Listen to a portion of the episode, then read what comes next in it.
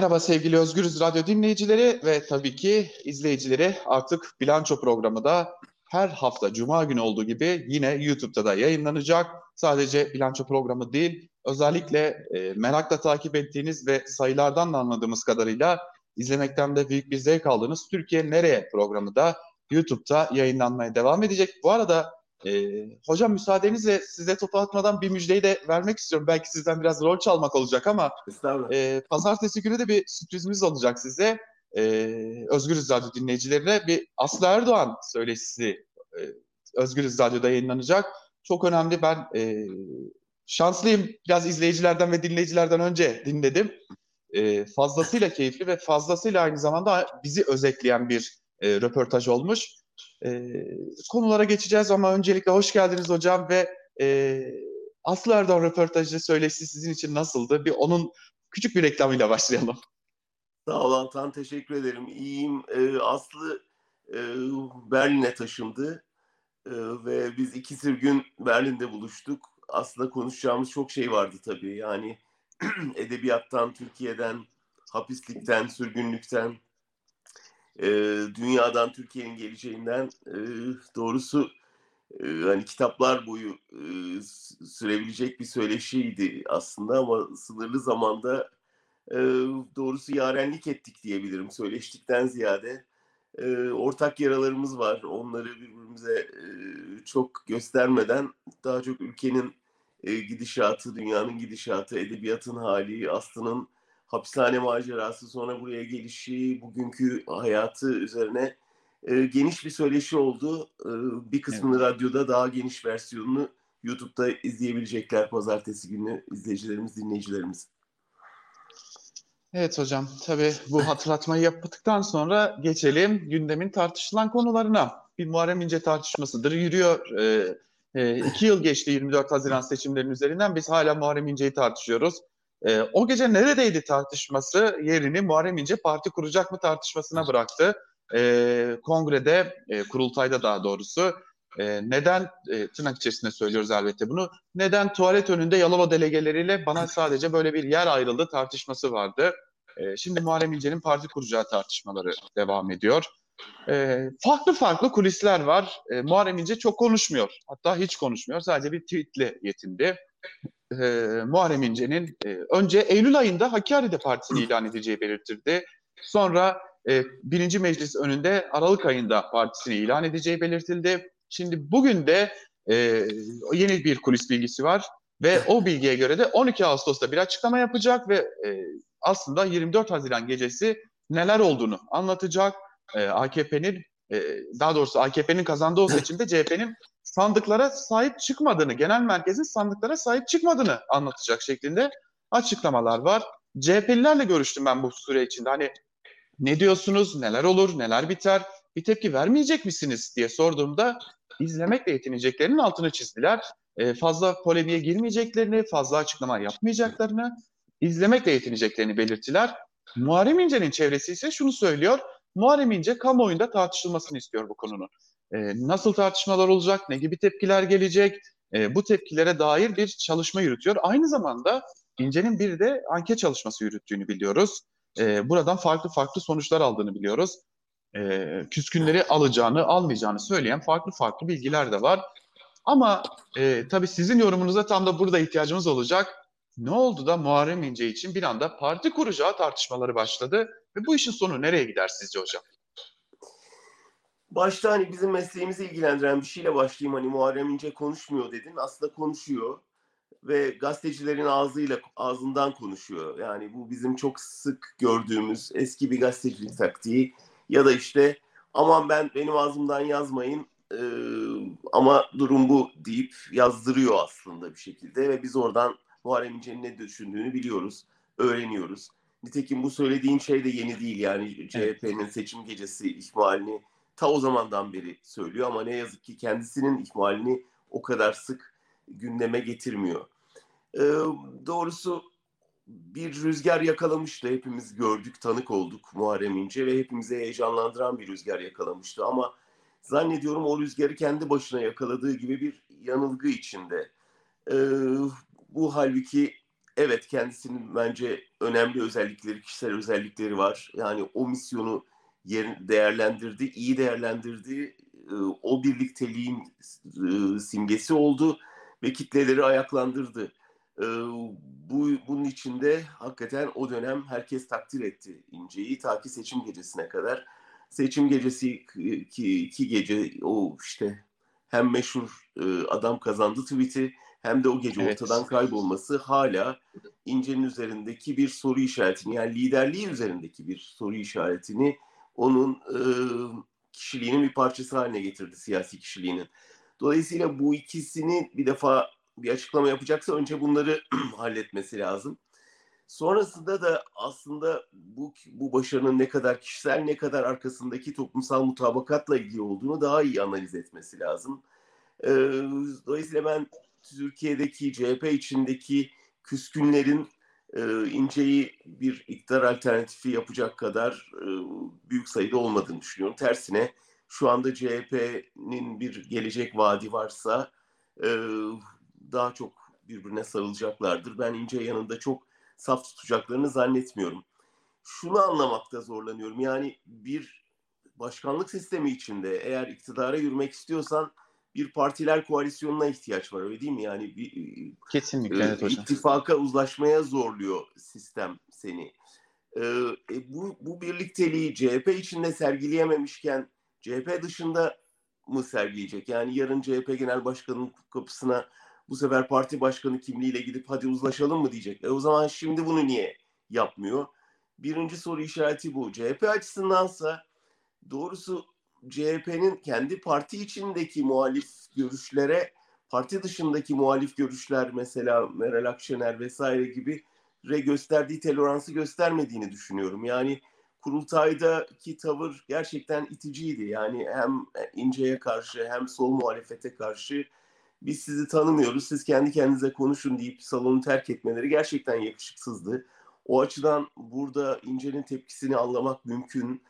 Ama e, yani CHP bölünür, yeni bir parti kurulur. Yıllarca bunu hep aman bölünmesin diye e, düşünüldü. Ama gördüğümüz ne? %25'in üstüne bir türlü çıkamıyor CHP. O yüzden de e, hani şimdi ince ayrılırsa e, parti darmadağın olacak gibi bir görüntüyü de ben görmüyorum. E, belki de hayırlı olur. Belki par dediği gibi küskünleri bir araya getirip e, başka bir şey açabilir. Muhalefette başka bir soluk. Ama Altan benim asıl gördüğüm sorun bir e, siyasi e, nereye oturtacağımızı çok göremiyoruz İnce'yi. Yani mesela evet. e, Atatürkçü bir çizgiyi parti içinde temsil ettiği söyleniyor. Şimdi o Atatürkçü çizgi nasıl oldu da Ayasofya'nın açılış günü direkt kendisini davetliler listesinin başına yazdırmaya çalıştı. Lozan'ın yıl dönümünde. Neden böyle bir şeye alet oldu? Neden daha sonra işte o namaz şovunun bir parçası haline geldi?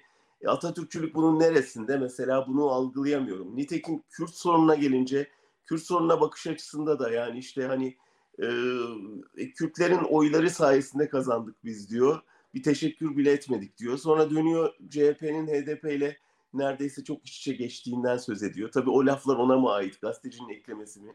Onları da Tabii. bilmiyoruz ama bence temel sorun İnce'nin bir yörünge sorunu var. Yani biz e, İnce'yi nereye oturtacağımızı henüz görmüyoruz. Belki de onun hazırlığını yapıyordur şu anda.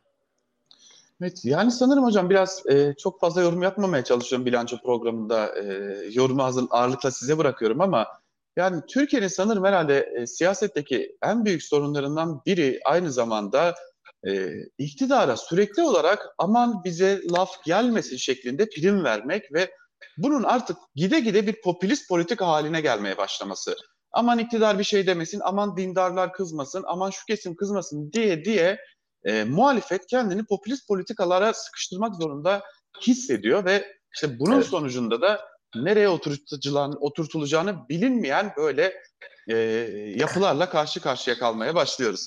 Bir de biraz önce bir AKP sözcüsünün İnce'nin kurultayda evet. gördüğü muameleden çok üzüldüğünü gördük. Ben de ona çok üzüldüm. Yani iktidarın İnce'nin durumuna bu kadar üzülmesi de hepimizin yüreğini dağladı. Ama öte yandan hani diyor ki bir cumhurbaşkanı adayına kurultayda bu yapılır mı diyorlar. E, öbür Cumhurbaşkanı adayını üç buçuk yıldır hapiste tutuyorsunuz. Ee, orada hiç mi üzüntü emaresi göstermeyeceksiniz? Ee, acıklı bir durum tabii. Hem İnce için hem iktidar partisi için. Bir ek yapayım. Kendi partilerinden çıkıp Cumhurbaşkanı olan isim Abdullah Gül'e de yaklaşımları çok net ortada. Eski başbakanlarına da yaklaşımları evet, ortada herhalde. İnce'ye ağıt yakmaları gerçekten hazin İnce için çok talihsiz bir durum tabii. E, sanırım AKP iktidarının klasik fırsatçılığıyla karşı karşıyayız hocam.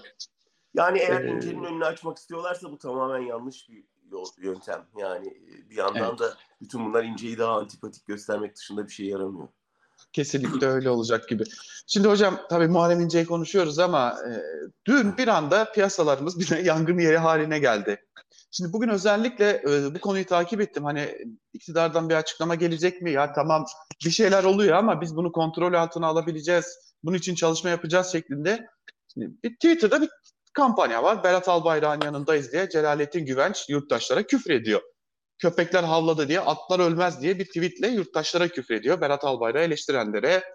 Bir İbrahim Karagül'ümüz var. İbrahim Karagül zaten komplo teorileriyle uğraşmaya devam ediyor. Merkez Bankası e, bütün silahları kullanacağız diyor. Dün gece yarısı ya sanırım saat e, çift 0.30 suraları sularında hocam bilerek biraz e, dolar kurundaki hareketliliği takip etmek istedim ve dolar kurunda çok ilginç şekilde böyle e, normal bir ekonomik sistemde rastlanamayacak zıplamalar, inişler, çıkışlar ortaya çıktı.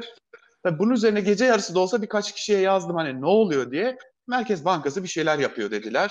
Yine e, aşağı çekmek için bir çaba harcıyor dediler. Sonra sabah saatlerinde de yeni bir durum ortaya çıktı. Merkez Bankası şu pandemi döneminde özellikle hocam o dağıttıkları o korkunç kredilerin artık sona erdiğini söylediler. E, şimdi ikinci el araç için özellikle 150 bin liraya kadar varan 6 ay ertelemeli e, %0.82 faizli krediler dağıtıyordu e, kamu bankaları. Onların artık sona erdiğini, faizlerin yükselmeye başladığını gördük. Cumhurbaşkanı Erdoğan'ın bu faiz düşmanlığını zaten biliyoruz. Aşağı çekin diyorlar. Hatta bir iddia o ki netleşmemiş bir iddia. Para Politikası Kurulu'nun daha erken toplanabileceği ve faizlerde bir yukarı yönlü e, karar alabileceği ne dair de iddialar var ama tüm bu iddiaların e, olduğu saatlerde de dövizde yukarı yönlü bir hareket var, borsada aşağı yönlü bir hareket var. E, araştırmalar yapılıyor, yurttaşlar işsizlikten, ekonomiden şikayetçi. Ama e, biz Kanal İstanbul'da konuşuyoruz tabii bu arada. Böyle konu bombardımanı gibi oldu ama aslında birbirleriyle çok ilintili gibi hocam. E, bu gidişatı ve iktidarın özellikle yaklaşımını nasıl değerlendirmek gerekiyor? Valla denizin bittiği şeklinde çok net bir görüntü var ortada. Ee, doğrusu dolardaki dövizdeki hareketliliğin çok ötesinde iktidarın hareketsizliği çok daha dramatik. Yani her ülkede böyle şeyler belki olabilir. Normal aks aksamayan ekonomilerde olmaz böyle şeyler ama e, iktidarın müdahale edememe hali, e, bu kifayetsizliği asıl dramatik gibi görünüyor.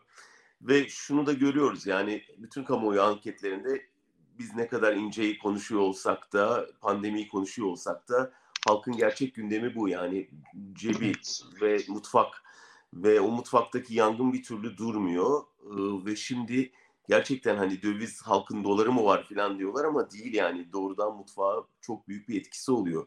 Çünkü tamamen döviz endeksli bir ekonomi yaratılmış durumda. Ee, o yüzden şimdi tabii şey propagandası yani bu işte dış güçler kıskanıyorlar ve gene e, gaza bastılar. Türkiye'nin önünü kesmek için vesaire söylentileri başladı. Velev ki öyle. E, burada bir devlet gücünü şimdi gösterecek işte. Buna izin vermeyecek öyle değil mi? Eğer bu birileri Türkiye'nin ekonomisiyle uğraşıyorsa senin bunu durdurmaya gücün yetiyor mu? Buna göstermen lazım. E yetmiyor yani önlem alamıyorsun. Yani bir yangını söndüremiyorsun. Uzun süre doları stabil tutmak için büyük çaba gösterdiler. Ve işte yedi barajını aşmaması için ne gerekiyorsa yaptılar. Para basmak dahil. Ve e, sonuçta işte patlayıverdi yani. Bir anda o barikat yıkıldı ve o barikatın yıkılmasının ardından durduramadıklarını gördük yani. Buna artık güçlerinin yetmediğini gördük. Bu Twitter kampanyasıyla olacak bir şey değil. Twitter'da olsa olsa kendinizi kandırırsınız. Birkaç taraftarınızı kandırırsınız ama Berat Bay, Albayrak yalnız değilse durum daha vahim yani. Demek ki hep beraber uçuyorlar uçurumun dibine doğru demektir. Ve ona tutundukça ülkeyi de aşağı çekiliyorlar, çekiyorlar. e, ciddi bir kriz. Yani ve bütün ekonomistlerin söylediği daha yeni başlıyor. Yani Eylül Ekim'de asıl e, geri ödemeler başladığında çok ciddi bir tıkanıklık evet. olacak. Tabii bir sürü söylenti yani döviz hesaplarına, mevduat hesaplarına getirilecek düzenlemelere dair bir sürü söylenti de hem vatandaşı te- e, ciddi endişelendiriyor hem bankalarda e, mevduatı olanlar ne yapacaklarını sorgulamaya başladılar. Bunlar e, bir ekonomi için tabii çok tehlikeli alametler. Tabii hocam. E, şimdi bu noktada ben bir yorumu okumak istiyorum. Kameraya o arada bakamadığım için özür dileyeceğim ama çok önemli bir yorum vardı. Yeditepe Üniversitesi'nden Veysel Ulusoy yaşanan krizi tam anlamıyla 2001 krizine benzetiyor aslında ve 2001 krizinde de uygulanan o çıpa yönteminin bugün de uygulandığını belirtiyor ve sonunda da bunun bir patlamaya yol açtığının altını çiziyor. Bunun sadece bir kur şoku, şoku olmadığını, bunun uygulanan ekonomik politikaların e, bir sonucu olduğunun altını çiziyor. Şimdi çok önemli bir konuya daha değindiniz hocam. Mevduat hesapları ne olacak konusu. Ee, inanır mısınız e, birçok arkadaşım bana dönüp şunu soruyor. Ya bankada iki kuruş, üç kuruş biriktirdiğimiz bir para var. Kara gün için biriktirdiğimiz bir para var. Ya çeksek mi acaba? Bir şeye mi yatırsak acaba? Diye bu sorularla muhatap olmaya başladık. Yani yurttaşın gündemi bu gerçekten. Ya elimizdeki evet. de gider mi sorusunu sormaya devam ediyor yurttaşlarda. Ama Çok ilginç e, Altan. Bizim Tabii hocam. 2001 buyurun. hatırlatman yani okuduğun alıntı e, bana Demirel'den dinlediğim bir şeyi sözü hatırlattı. E, siyasette demişti nasıl gelirsen öyle gidersin. E, AKP'nin evet. gelişi 2001 ekonomik krizidir. E, ve o krizin yol açtığı büyük yıkım bütün partileri yurttaşın o, o seçmenin silip atıp AKP'ye bir şans vermesi şeklinde oldu ve bu iktidar 18 yıl sürdü. Şimdi geldiğimiz nokta işte o onu getiren noktaya kendileri geldiler şimdi. Ve aynı durumla belki de daha kötüsüyle karşı karşıya kalacağız. Çünkü e, ben hep şunu düşünürüm. Evet biz çocuktuk ekonomik kriz olduğunda, 2001 ekonomik krizi olduğunda hani e, gazetecilik mesleğinde değildik, yaşımız küçüktü ama bir gerçeklik vardı hocam. E, o zaman Türkiye'nin elinde gelir elde edebileceği çeşitli kamu kurumları vardı, çeşitli hizmetleri vardı, köprüleri vardı, otoyolları vardı. Şimdi ise hazinenin içini boşaltan köprüler var, hazinenin evet. içini boşaltan havalimanları var. E, işte Türk Telekom gibi bu ülkenin belki de en büyük değerlerinden biri artık e, batık noktasında bırakılıp dışılan bir hale gelmiş durumda. Sa- sanırım e, daha kötüsüyle karşı karşıya kalacağımız yorumları da öyle felaket senaryosu gibi değil. Evet. Ee, hocam tabii şimdi değindiniz aynı zamanda pandemi atıfını da yaptınız. Ee, pandemide de işler iyi gitmiyor. Hiçbir şey iyi gitmiyor Türkiye'de tabii ki ama e, bir cebimizle, karnımızı doyurmayla ilgili işler iyi gitmiyor ve bir de üstüne üstelik canımızla, hayatta kalmamızla ilgili işler iyi gitmiyor. Pandemide yeniden bin, binin yüzlü sayıların üstüne çıktık. Artık binin de değil, e, Sağlık Bakanı Fahrettin Koca e, Reuters'ın haberlerini yalanlıyor. Ankara'da hastaneler dolu diye bir haber geçiyor Reuters. Sağlık Bakanı Koca iyi niyetli olmayan kötü niyetli haberler diye bir açıklama yapıyor. Şimdi ben e, kendi yakınlarımdan örnek vereceğim. Bir yakınımla ilgili dün bir haber aldım. Kendisi koronavirüs pozitif çıktıktan sonra hastanede yaklaşık 4 saat 5 saat boyunca yatırılabilecek bir yatak bekliyor. Ama Yataklar boşalmayacak, yataklar dolu dolu dendiği için ki yer, adresini de söyleyebilirim Hacettepe Üniversitesi. Yataklar dolu dendiği için kendisi git evde karantinada kal ve bu ilaçları kullan ağırlaşınca gelirsin cevabıyla karşılaşıyor. Ve bu Ankara'da yaşanıyor. Bir de İç Anadolu gibi, e, Güneydoğu Anadolu gibi daha böyle e, hastane imkanlarının kısıtlı olduğu, hastane sayısının düşük olduğu iller, bölgelerde çokça ciddi sonuçlarla karşı karşıya kalacağımızın da önemli işareti gibi görünüyor. Ee, iktidar pandemiyi nasıl yönetememeyi becerdi hocam? Güven kaybı. Yani en tehlikeli şeyi yaşıyoruz aslında. Bu ekonomi için de geçerli, siyaset için de geçerli, diplomasi için özellikle geçerli. Ama şimdi sağlık sektöründe çok kritik insan canıyla söz konusu olduğu bir yerde güven kaybı ve yurttaşın bana yalan söylüyorlar duygusuna e, girmesi bu çok tehlikeli bir şey. Çünkü senin dediğin, verdiğin örnek çok önemli. Yani e, insanlar hastanede gördüğü şeyi bakanın ağzından eğer duymuyorsa burada hükümet bize yalan söylüyor çıkacak. Yani neden? Çünkü işte turizm sezonu ürkütmemeye çalışıyorlar. Rakamları sınırlı gösteriyorlar. Şimdi söylentiler var ki işte Antalya'yı açıyor Almanlar. Gelecek birkaç turist varsa oradaki hastanelerde yığılma olmasın diye çevre kentlerdeki hastanelere e, transfer ettikleri hastaların gibi laflar da dolanıyor. Yani e, to, topyekün bir güven kaybının evet. önemli bir sonucu bu ne yazık ki. E, ve şunu baştan biliyoruz aslında çok iyi yönetilmedi süreç. Yani e, ve herkes bütün uzmanların uyarılarına kulak asılmadı bir şekilde ekonomi canlanmış aman ekonomiye zarar gelmesin diyerek insan canıyla oynandı ve şimdi bunun sonuçlarını görüyoruz. Yani hem ekonomiyi hem vatandaşın canını riske atmış oldular. Ee, bence tabii işin daha başındayız yani bu yaz sonu asıl ortaya çıkacak ve gördüğümüz manzara ne yazık ki hiç de parlak değil. Yani burada Sağlık Bakanı nispeten hükümetin içinde biraz daha sözüne güvenilir bir kimliği temsil ediyordu. Ama şimdi görüyoruz ki o da e, bu ortak yalanın bir parçası haline dönüşmeye doğru meylediyor.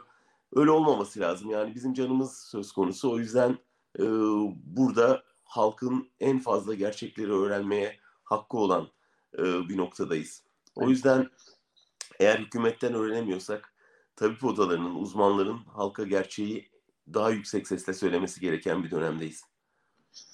Belki de o noktada bir eleştiri söz konusu olabilir. Evet her gün çıkıp e, vakalar gerçeği yansıtmıyor, yansıtmıyor açıklamaları geliyor Türk Tabipleri Birliği'nden.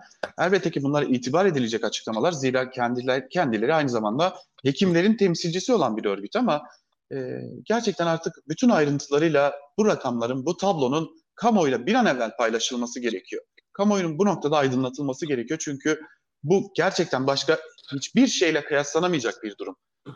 Bu konuştuğumuz konu insanların canıyla ilgili, e, varlığıyla ilgili bir konu ve e, bu konunun artık netleştirilmesi belki de bizim için çok çok kritik bir noktada duruyor.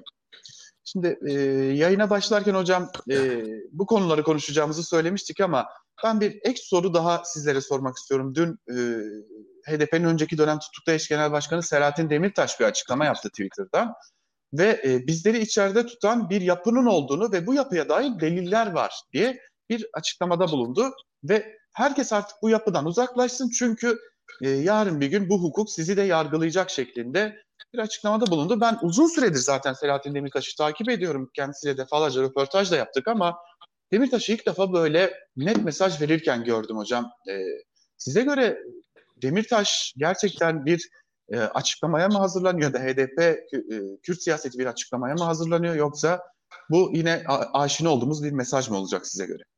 Yani e, burada sen o kadar daha yakından izliyorsun. Senin e, uzmanlık görüşüne başvuralım ama benim görebildiğim aslında e, hani bir malumu ilan var orada. Yani şunu çok iyi biliyoruz ki Demirtaş'ı içeride tutan bir e, devlet aklı var orada. Bir derin devlet aklı var. Akılsızlığı diyelim ya da. E, ve bu çözülme aşamasına geliyor ve bunu görüyor görüyor içeriden belki dışarıdakilerden daha net görüyor Demirtaş ve hani artık bu oyuna ortak olmayın diye e, bunun ortaklarına e, mesaj gönderiyor. Yani bu aslında iktidarın çöküş e, döneminde belki de verilmesi gereken önemli bir mesajdı. Çünkü şu anda eminim bürokraside oradaki polis müdürü, buradaki savcı, orada o hak, karar verecek hakim herkes şunu düşünüyor. Ya ben tamam şu ana kadar iktidar sağlam görünüyordu ee, ve ben burada saf tutmakla iyi oldu. İşte gelirimi şey yaptım, çoluğumu çocuğumun istikbalini belki düşündüm. Ama yarın bunlar devrilirse ben acaba bir hesap verir miyim? Benden hesap sorarlar mı? Bu önemli evet. bir soru işareti herkesin hakkında. Ve bu aşamada bir muhalefet liderinin böyle bir mesaj vermesi o hakimi, o polis şefini iki kere, o bürokratı iki kere düşünmeye zorlayacak bir şey. Ya doğru mu söylüyor acaba? Ben hakikaten yarın benden bunların hesabını soracaklar mı? Ben bu bu insanları hapse, zorla hapse soktum, hukuksuz yere hapse soktum. Ben karakolda işkence yaptım. Ben bu yolsuzluk dosyasını sümen altı yaptım. Dolayısıyla bunun hesabı sorulacak duygusu geldiğinde insanların tavrı, iktidara karşı tavrı başka olacaktır. Ben o açıdan çok önemli buldum ama arkasında nasıl bir siyasi şey var, hazırlık var onu çok bilmiyorum. Belki sen daha fazla şey söylersin. Yani hocam e, şunu biliyoruz hani HDP'nin e, bir kapatılma ihtimalini hep göz önünde bulundurduğunu da biliyoruz. Ne olur ne olmaz diye. E, bu defa yedek bir parti yok ama onu da onu da söylemekte fayda var. E, ama HDP belki de benim anladığım bir de buna ek olarak sizin söyledikleriniz çok doğru hocam. Çünkü e, hatırlarsınız sizinle bir konuyu konuşmuştuk. AKP bürokrasisinde çok ciddi bir çözülmenin olduğunu dair e, önemli kulisleri paylaşmıştık da Özgürüz Radyo'da. Ve bunun emarelerini özellikle Mardin'de, Diyarbakır'da, Van'da görmeye başladık. Kayyumların görevden alınması, yolsuzluk operasyonları. E, bir yanda aslında muhafazakar olan ve işte Davutoğlu'nu, Ali Babacan'ı destekleyen insanların dışarıda AKP'li görünmesi gibi bir durum vardı. Ve tabii ki buna paralel olarak bir de HDP e, net bir mesaj veriyor benim anladığım kadarıyla da ve e, sanırım HDP de e, e, işte ülkenin az önce bahsettiğimiz sebeplerden dolayı ekonomik, pandemiyle ilgili, işsizlikle ilgili birçok sebepten dolayı gidişatını çok iyi görüyor ve e, ve buna karşı sanırım bir e, konum alma hazırlığında HDP ve ilerleyen günlerde bunun bir siyasete dönüşeceğine dair de önemli ihtimaller ve duyumlar olduğunu da belirtelim. Bunları da zaten ilerleyen günlerde Özgür Radyo'da paylaşmayı sürdüreceğiz. Peki. Hocam bugün biraz erken noktalayacağız. Çünkü sizin de e, dinleyicilerimiz de izleyicilerimiz de fark etmiştir. E, küçük bir e, ses kısıklığınız da var. Sizi çok yormak istemiyorum. çok teşekkür ederim. E, e, bu rahatsızlığınıza rağmen vakit ayırdığınız bilanço programına Büyük çok teşekkür ederim. Ben teşekkür ederim Altan. İyi yayınlar olsun.